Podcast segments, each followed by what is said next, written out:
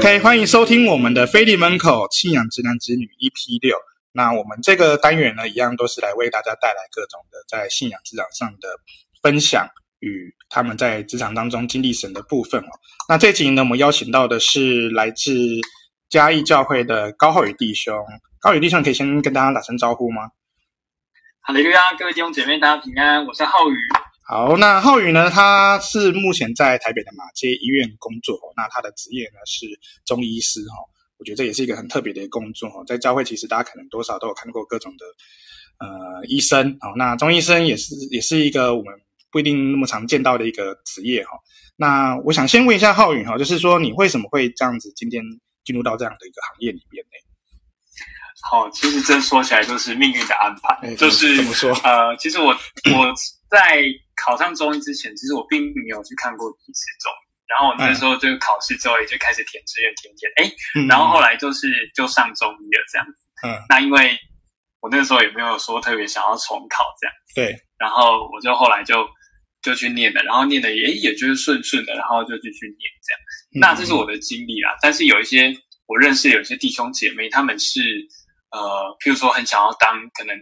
有些是父母，他们是当中医师，所以他们就是要继续继承这个家学的一个衣钵，所以他们就来当中医师。对，那我们呃在台湾要当中医有两种方法，对，一种就是你可以像这样，像我是大学进来念，那你可以当中医师。嗯、那另外一种是毕业之后你可以考学士后中医，也就是你已经念完一个大学，然后你再去考试。对，那我在啊、呃、学校其实有遇到一些弟兄姐妹，他们是这样子。嗯，甚至有些姐妹，她本来可能不是念医学相关的，对，她也不是念生物，也不是念化学，但是因为她很想当医生，她有来过医学，然后觉得对这个医疗很有热情，还有特别喜欢中医的医疗方式，对，所以她就不断的准备，然后就考上，然后来当中医这样子。嗯嗯，那呃，我想大家可能在讲到中医嘛，我觉得可能大家都会去想先问的说，哎，中医跟西医到底有什么样的一个差别？嗯，然后怎么会想要选择中医这样子？好，其实我觉得中医跟西医啊、嗯呃，本质上是没有差别，因为都是医学嘛，嗯、都是想要救人，嗯、让人变得更好。对，那只是说中医它比较像是呃，会用这个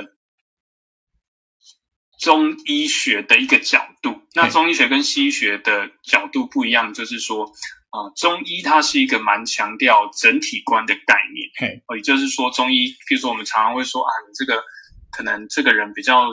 火气大，或是你比较拎 day 哦，我们同样一个人，我们会把它分成不同的类型。嗯嗯。那你如果西医，假设你今天感冒去看病的时候，诶，他可能就是分成你是病毒型的啊，好，或者是你是呃细菌感染啊，或者是你是其他霉菌造成的。对。所以它并不会按照你这个人去分一个不同的分型。对。所以中医跟西医比起来，它是比较有整体观。嗯。那中医就是我们想到它可能会用很多的草药。那我们就是有很多不同，呃，这个神赏赐给我们的药，那我们用这些药去治病，这样。嗯嗯嗯。那西医比较像是，呃，西医有某一部分的药叫做植物药，就是它也是从这些药当中去提炼出来。对。比如说啊、呃，比如说我们常见的这个呃阿司匹林，它就是从一个水杨酸当中去提炼出来，嗯嗯嗯，它从一个植物当中提炼出来。对。那所以西医的治疗它有很多是这种植物药，那但是西医还有其他的治疗是。啊，我们说是它是去找这个作用的机转，哦，比如说你今天会过敏，那你今天过敏就是因为身体分泌一个组织胺，所以我们今天就去制造一个东，制造一个药，它可以去阻抗这个组织胺，叫做抗组织胺，吃下去你就比较不会过敏。嗯，所以西医的它这个治疗的药里面有很多药是因为去研究这个身体的机转，把它研究的很清楚，然后给它一个很适合的啊一个药物给它进去，所以它的效果就会很显著。嗯，那相对的，它的副作用也会很强，嗯，因为它就会啊、呃，它的这个作用是非常精准，所以它的副作用就也会很强，这样。嗯，那不过现在西医也是越来越强调这种啊个人的医学，比如在在做一些治疗的时候会去检测它的基因，那这个部分其实就跟中医越来越像哦，也就是它也是一个很我们说很克制化的医学，哈，不会，你每一个人生病啊，我们都给你开一样的药，我们会按照你的状况去做调整，这样子。嗯嗯嗯。了解，那诶，我们我们就我们所就我所知嘛，就是像西医都会分很多科，那像中医它会有分科的部分嘛？其实中医我们现在也是都在有推分科啦，嗯，比如说我们会偏中医内科啊、中医针灸科、中医妇科、中医儿科这样子。对、嗯。然后像我在医院，我是比较偏内科这样子。嗯、那当然我们也都会学，我都开玩笑跟弟兄姐妹说啊，你在电视上看到那些啊、呃、古装剧中医会做的事，我也都会做。没错。望闻问切啊，嗯、然后呃开药啊、针灸啊等等的这样子。嗯。那。但是中医其实现在也渐渐有有有在分科啦。那会分科的原因是因为啊、因为每个人的他的时间精神都是有限的嘛，所以譬如说有假设有一千种疾病，那你每个人都看一千种，诶，你看你看了完一千种要变得很厉害，需要一段很长的时间。没错。但是如果你今天只有看六十种，你就是把这六十种看得很好，嗯，你那这个时你这个学习的曲线就会。变得比较短，你比较快就可以驾轻就熟，嗯、然后你也可以对这个领域很了解。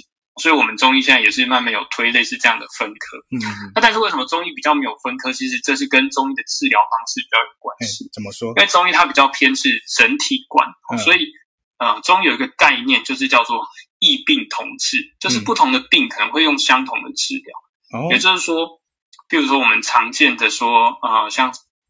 龟鹿二仙胶好了，龟鹿二仙胶像这样的、嗯、的药物，诶，有些人他可能关节不舒服可以吃，诶，但是比较偏比较虚、精神不不好的人也可以吃，嗯嗯嗯，好，所以就是不同的病有可能会用相同的药来治疗。嗯、那这个原因就是因为不管你生什么病，那以中医的角度来看，哎，你可能都是很符合使用龟鹿二仙胶，所以我们就会给你这个药物这样。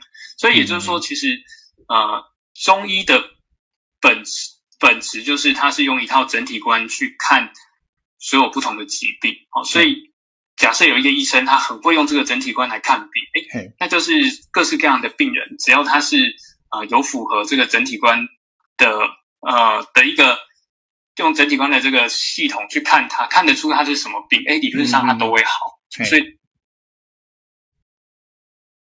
没有像西医的呃显得这么样的重要，这样子，大概是这样。了解，那嗯，你刚刚想说说，你说你们现在变成就有分科，啊，你做内科的部分，那你主要是治哪些病比较，就是经手过比较多的哪方面的病例？像我们其实中医早期前辈就说，就是跨主要肝膜、络腮痛，所以其实就是像感冒啊，或者是说拉肚子啊，嗯，哦，或者是说吐啊，这种都是中医会看的。对，那像现在，比如说像我自己的门诊，因为我们是在。医院嘛，那所以我们每个人会选一些科别。嗯、那像我就是跟胸腔科的医生比较有合作，嘿所以我可能就会看一些，比如说老烟枪抽烟很久了，那他就会一直有咳嗽的现象。嗯嗯嗯。那或者是说，呃，有些病人他感冒后，他有一点点慢性支气管炎，嗯嗯嗯，可能还没有完全好，是支气管很敏感。嗯，大家可能都有那种经验，感冒后，诶，就咳很久，咳好几个礼拜或是好几个月都好不了。对，那这个时候来搭配。服用中药，诶，中药就有一些说补的药，就是让你的这个支气管修复的快一点。嗯，嗯，那吃完之后就啊、呃、咳嗽可以好快一点，这样。哦，啊，所以我就会比较偏向这一这一方面。那因为我偏内科，所以我也会看一些啊、呃、肝胆肠胃科啊，然后我有看一些像是慢性肾脏病的病人啊，或是癌症的病人，有些嗯啊做完这些放化疗不舒服，嗯、那想要搭配中医的，都有提供像这样的治疗。好。所以这时候你会觉得，哎，奇怪，这个中医是什么？哇，好像很厉害，又会看肺，又会看什么？对啊。那这就是我刚刚跟他大家讲的，其实中医它就是一个整体观。嗯。所以我们在看一个病的时候，其实呃，我们不会只是去想说，哇，它到底是是是哪一个身体的哪一个？比如说它是肺的问题，还是肝的问题，还是肾的问题？嗯。我们不会呃，只是单纯这样想，我们反而会很整体去想说，哇，这个人是比较偏寒的。还是比较偏热的，还是比较偏虚的？嗯、那我们会用这样的方式来治疗。嗯，那当然我们也会针对说，比如说他是肝比较不好，那我们也要用一些啊、呃、对肝脏比较有保护或是改善肝脏循环的药物。对，那像我们那种说什么寒啊、虚啊、热啊，这都它到底在实际上的解释状态是怎么样的一个情形？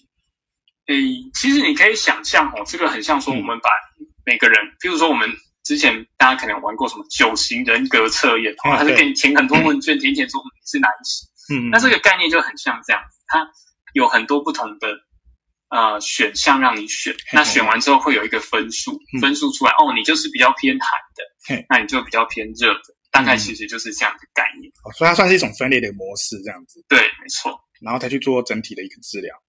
对，OK，那诶，那既然你这样在经手这些这样治治疗的过程，那你自己在职场上这边有没有什么样的一些经历，觉得可以跟大家分享的这样？诶，在职场的经历，我觉得中医这门科学哈，其实它就是一个很需要很多的经验，然后很多的耐性，嗯、然后你要不断跟神祷告，求神赐我们智慧。我还记得我之前在受训的时候，我有一次去长庚跟一个医生学习，嗯、然后那个医生他也是，就是很多病人，然后他就是病人多到那种，他都不是太想跟病人解释，然后。他要叫病人离开的时候，他都这样，他就是一个手一个手势往门口一挥，然后就不讲话，然后病人就知道好，我要走了，是啊、就是这种很大牌的医生这样。然后我们就会问他说什么？诶，譬如说他之前他就有分享，诶，他给病人吃一些药啊，那这个药可以让病人诶做化疗的时候，他血球都会通常都会往下掉，那他吃这个药可以不要往下掉那么多，这样，或者是往上升。好，那他我就跟他问他为什么他会知道要用这个牙刷？对，然后他就说这是上帝告诉我的。是啊，然后我刚开始听到其实有点不高兴，并不是因为是神告诉他，而是我觉得他应该在敷衍我，是不想告诉我他到底是怎么发现。哦，对啊，有可能。对，但我后来就觉得说，诶，其实很有道理。我觉得应该要跟神求智慧。嗯嗯嗯。对，那因为其实中医它是一个，呃，它是一个。非常经验的医学，也就是说，它是有很多前人。我们说中国五千人的历史，对，所以这个五千年来其实就是做了很多很多的这个人体实验。然后以前的人感冒就吃这个看看，吃那个看看，所以它有很多各式各样的不同的药物。这样，对。那所以啊，比如说我们的一辈子就这么短，那我们去总结前人的经验，然后我们呃要。对于我们现在的病人，我们要开出一个最适当的药。其实我觉得这是一件很需要有智慧的事情。嗯，对啊。所以我觉得我也是不断的跟神祷告说啊，求神可以赏赐智慧这样子。对。那我觉得跟神求的赏赐智慧的那段时间，真的觉得哎，好像我变得比较聪明。但是后来就会忘记，后来就会忘记求智慧。不是说后来，对，后来就会有时候就会习惯就没有去求智慧。嗯，对。然后。呃，另外，我觉得恩典算是，因为我们我们中医其实，我们现在就是、嗯、呃，以很多像是西医、牙医也是这样子啊，就是如果你要毕业之后要在外面开一间你自己的诊所，嗯嗯嗯嗯，你必须要在大医院或者是呃有认证的一个诊所，在那里训练两年，那你之后才可以出来开业，哦、这个叫做。负责医师训练，也就是说，你要出来负责一间诊所的时候，你要先训练两年。嗯，那因为中医它其实相对的跟西医比起来，它比较没有这么多住院的嗯，嗯呃病床，所以它相对没有这么多我们说这个住院医师，或是说这种训练，就是需要这种年轻医师的这个名额。所以我是第二届啦，那第一届就是我上届，嗯、所以我们刚毕业的时候，我们就是。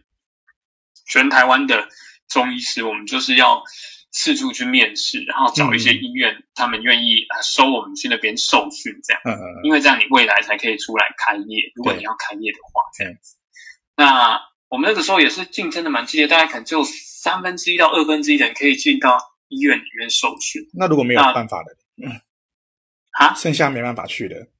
对对对，剩下没办法去，因为我们刚出来那个时候其实还很混乱，就是那个时候制度还不是很好。嗯、哦，那现在有比较好，现在就是说你可以去找一些诊所，这个比较大间的诊所，他也可以帮你训练。嗯，又或者是说你就是去诊所上班，哦，然后你可能一个礼拜假设有呃一两天在诊所，然后剩下时间你去医院这样子，嗯、就是后来有比较好。对，啊那但是我们那时候是还有点混沌不明，所以大家就是呃。大家就是都四处去面试啊，那我也是蛮感谢什么，我那时候就，然后后来找到一间医院，然后就在那边落脚这样子。对啊，嗯，那你在这样呃治疗病人过程中，有没有自己经历到觉得让你印象深刻的部分呢？哦，你说让我觉得印象深刻的话，是不是？对啊，嗯，其实也是有。我记得我那个时候，嗯、我有一次去去照顾一个病人。对，然后他是会诊的病人，嗯，所谓的会诊就是说他在医院住院，然后住在西医的部门，那、嗯、他可能因为某些原因，比如说可能食欲不好啊，或者是呃西医的医生觉得哎这个地方中医介入有帮助，那那是一个癌症的病人，嗯，那他就当时他就有会诊中医，就是让我们过去看这样子。嗯、那我还记得那病人还蛮年轻，应该四十几岁而已哦，然后他是一个癌症的病人，嗯，那我们就是去看他，那但是他的状况不是很好，我们刚开始看他。嗯。诶，给他吃药之后，他食欲有比较好，但是后来状况又不好，病人又喘起来，就转到加护病房里面。然后在加护病房里面，我还记得那个病人是很清楚的，就是有些病人他是意识不清，但他很清楚。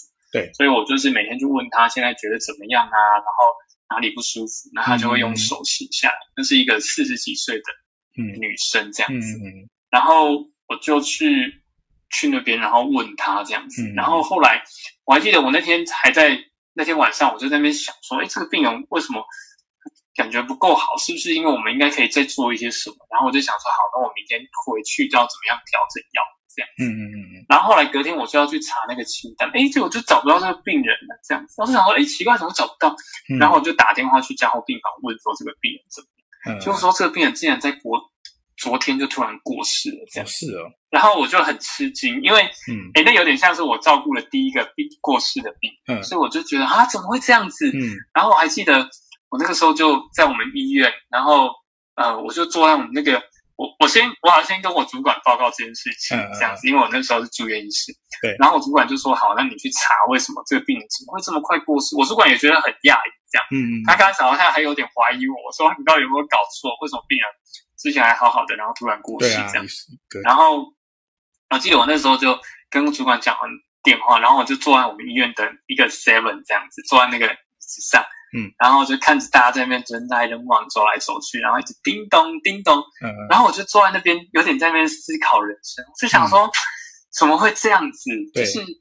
哎，我有点在怀疑说啊，我这我这我在那边我在那边帮助他到底有没有用？这样子啊，怎么会这样子？为什么会感觉我们很废？就是感觉不管是西医没有救活他，或者我们中医进入，好像也最后他还是走了这样子。然后我就在想说，怎么怎么会这样子？然后觉得很难过，这样就觉得哎，这个病人昨天还好好的这样子。对啊，对啊，嗯。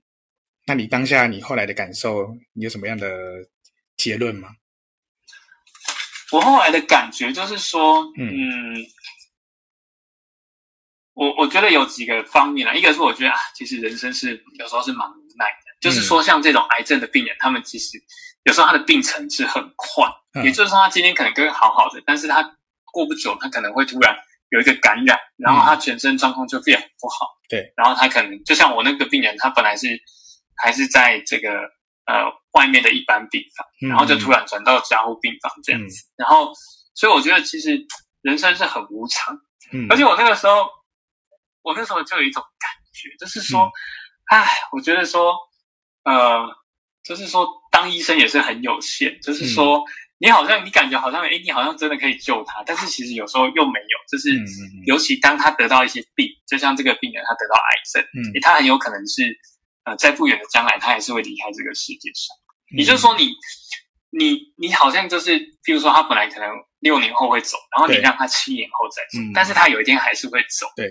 那我记得我那时候就想到，我之前在当学生的时候，嗯、然后我也是不知道听谁，就是在他们在讲说他们要当传，就是有一个传道讲说，他觉得当传道很好，或是这样。嗯、然后他就说，你看这个当医生，当医生虽然是救人，嗯、但是我就是医生，就是医。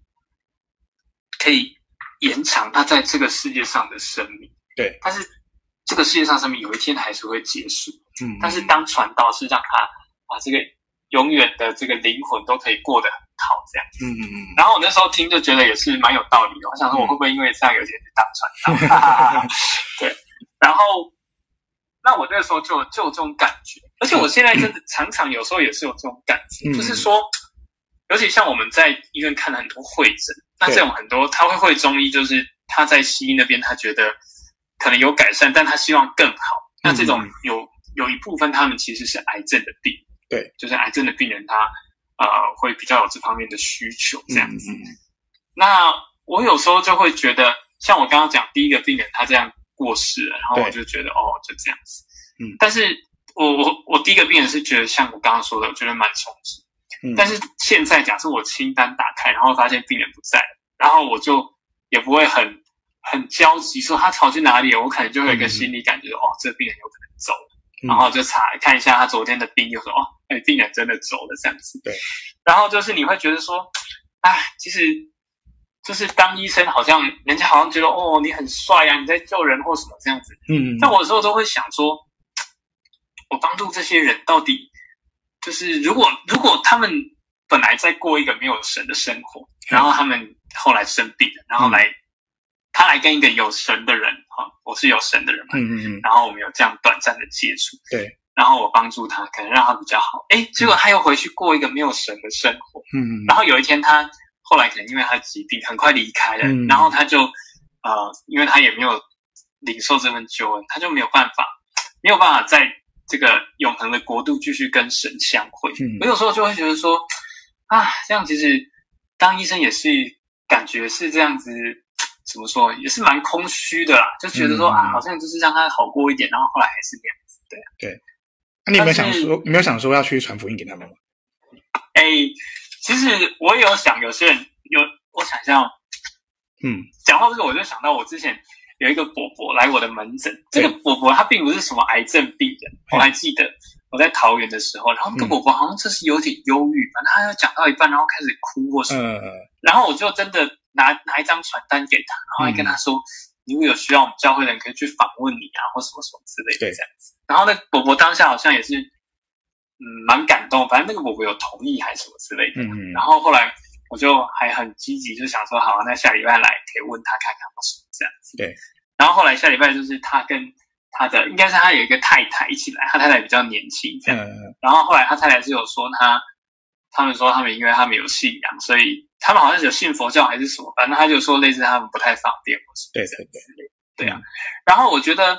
传福音，这确实是也是可以做的一件事情。嗯，但是我觉得他毕竟是这样，就是说，嗯，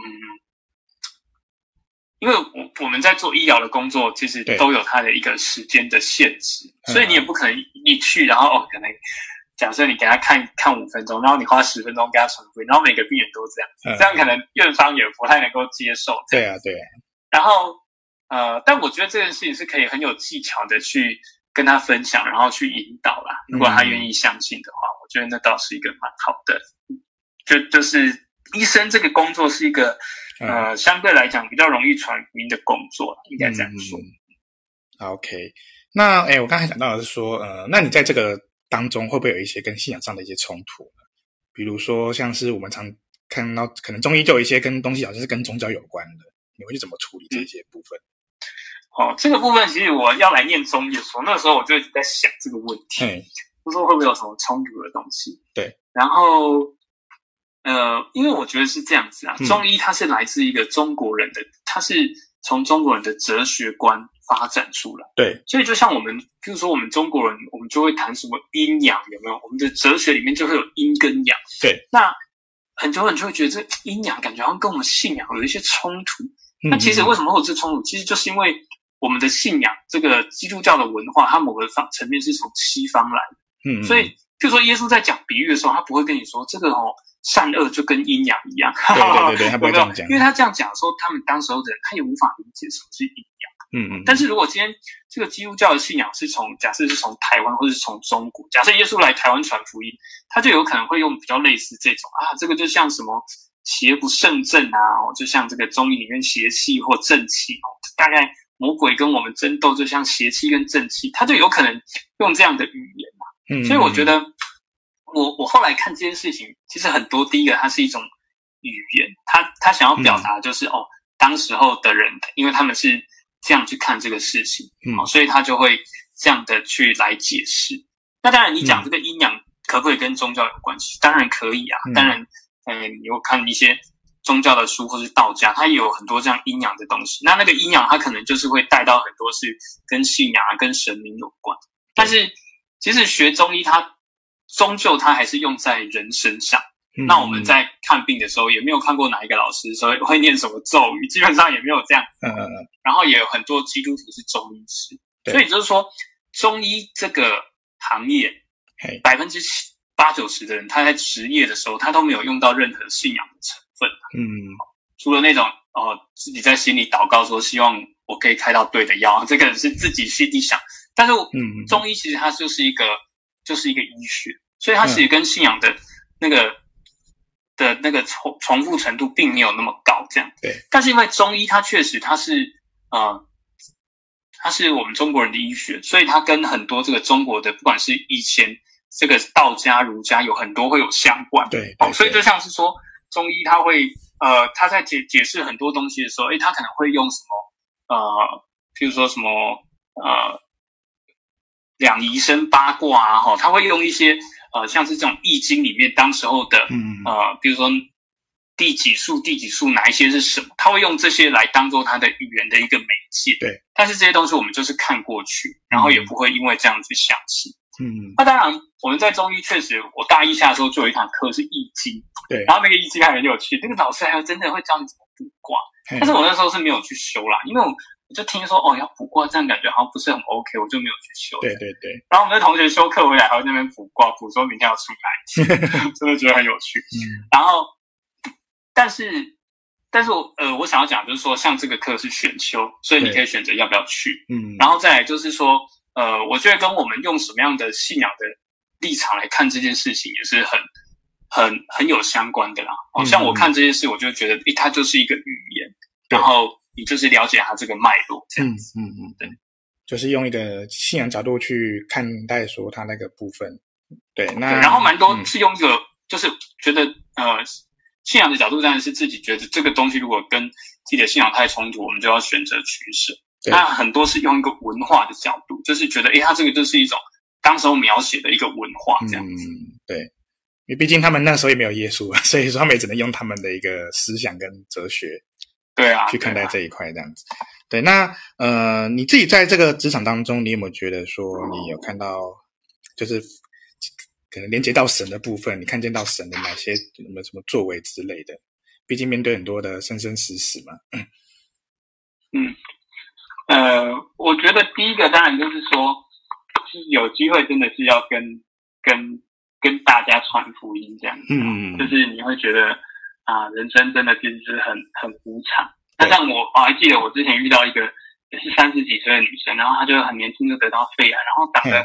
她虽然现在很瘦，但是我可以预期她没有生病的时候是非常漂亮这样。那、嗯、后来也是很很快就就好像很快就离开了这样。所以我觉得有机会传福音是一个很好的事情。嗯，那再来，我觉得跟信徒跟这个信仰结合，我觉得是说中医其实很，它是一个预防医学。嗯、也就是说，中医中医啊、呃，在我们古古代有一句话讲的很有道理，他说啊。呃上工是治未病，嗯嗯，然后就是你很厉害的这些很厉害的医生，他是治未病，也就是说他在你还没生病的时候就已经去帮你做一个预防的动作了，嗯好，然后比较不厉害的医生哦，他就是治这种疫病哦，也就是说你已经开始生病了哦，他才开始帮帮你做治疗这样，嗯嗯嗯，对，然后最。最差的医生下工治末病，就是你已经快要已经到末期了，然后他才发现，然后开始帮你治疗这样。嗯嗯。那我觉得，呃，我会有一个感觉，就是说，其实我我们在教会里面，我觉得我们好像比较少谈到这种健康管理的这个呃相关的一些观念。就是说，你看到我们很多信徒，我们会常常要需要代祷，帮他们代祷，然后他们身体不好，等等，对不对？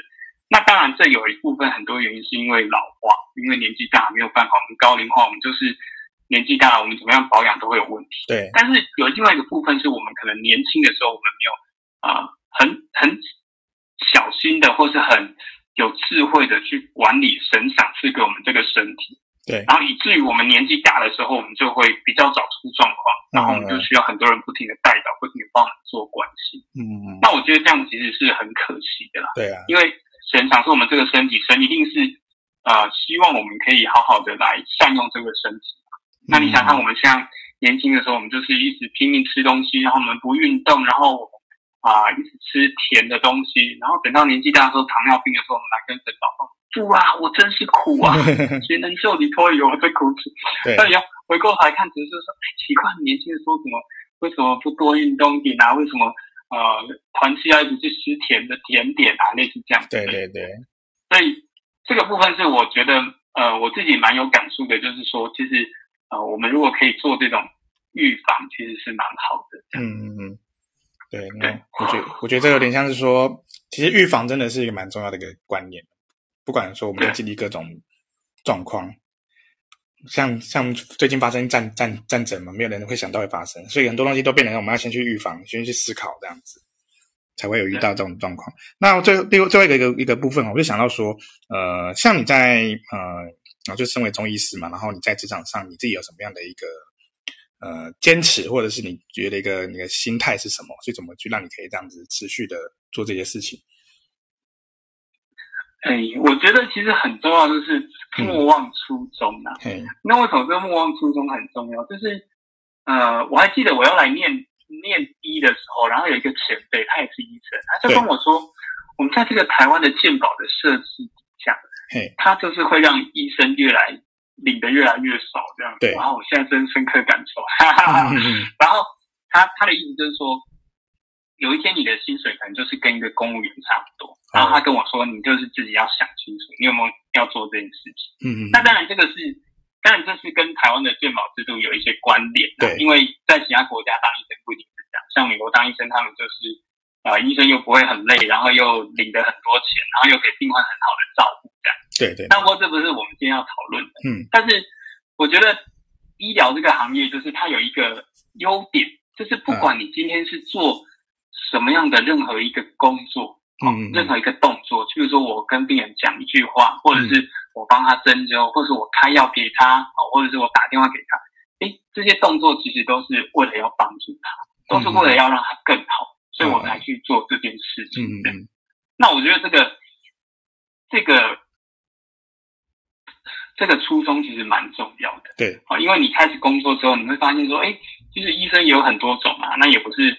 啊、呃，也不是每个医生都这么替病人想啊，有时候可能是对对对啊替自己想或是什么之类的。嗯、那所以我觉得抓住这个说，哎，你就是为了要帮助他，其实是非常重要。嗯嗯嗯。那我觉得呃，其实还有另外一个就是说，我们要常常提醒说，我们真的是很很无用的。好，尤其像我去参加医宣，我就特别有这种感觉。对，就是说，我觉得我们说医宣哈，这个这么大的。阵仗啊，然后大家都去，然后然后去很多科别，嗯、但是怎么样？但是我们能做的其实就是很有限，嗯，顶多就是给他一个月的药，然后之后呢，假设去国外，可能就再也看不到他了，这样。对。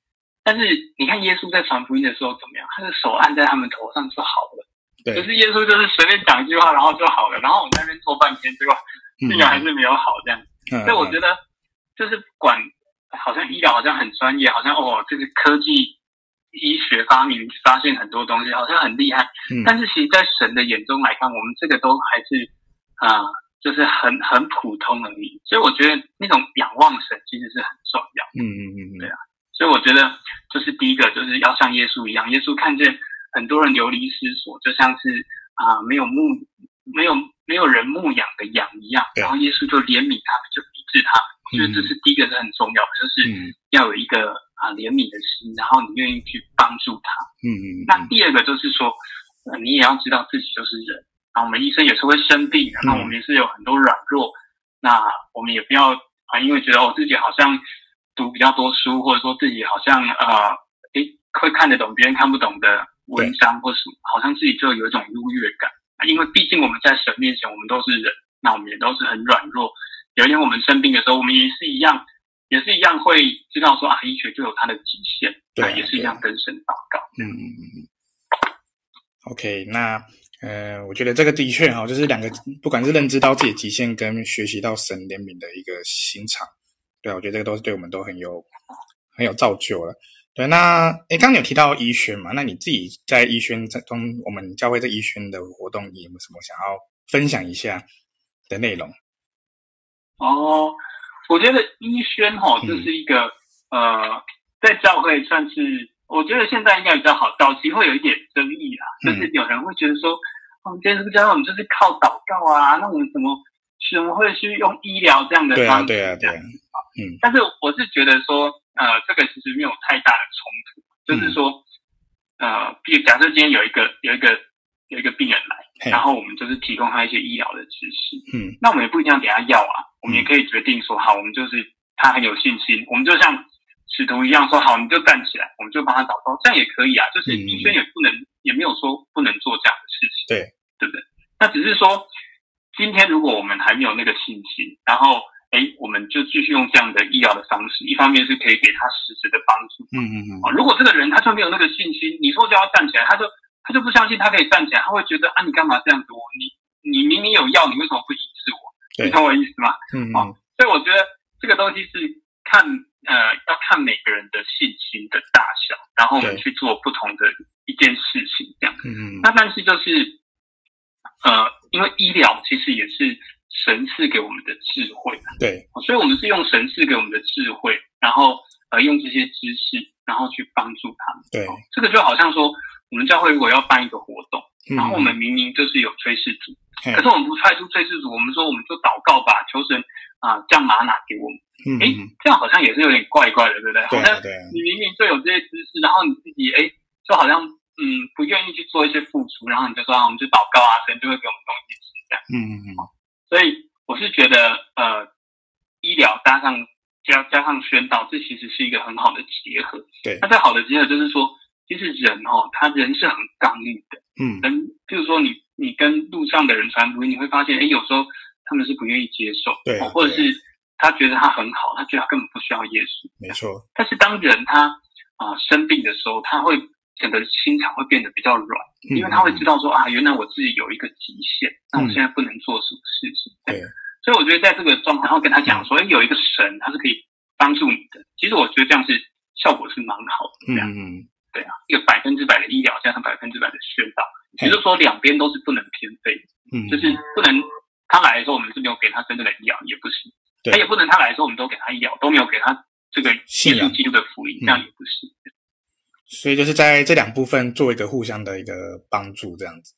是，对。我觉得有点像耶稣那个什么，就是他也是有先治疗，然后再开始去改变他的生命。对，对啊，我觉得那也是一个部分了。对，那嗯、呃，我觉得在不管在中医这一块啊，就是或者是是西啊，其实就是在面对这种生死，然后跟我们面对各种的极限，然后会还有不同的一个哦治疗。我觉得这个都是一个给我们可以可以去反思的部分哦，而且我觉得刚浩宇讲的那个很好，就是怜悯。我觉得有有时候我们真的不一定能够去学到这一块哦，这这个可能有时候反而没有去经历那些面对那么多这种软弱的人，然后你反而就不知道说，哎，其实我们可能啊，就是身边很有很多人是需要帮助的那种等等之类的。对，那很感谢那个浩宇啊，都帮我们分享这些这个关于中医师的一个信仰经历。对，那我们今天的一个那个直男直女哦，现场直男直女的分享，我们就到这边哦，我们就谢谢大家的收听哦。那浩宇，我们跟大家一起说声平安，大家平安喽，平安平安。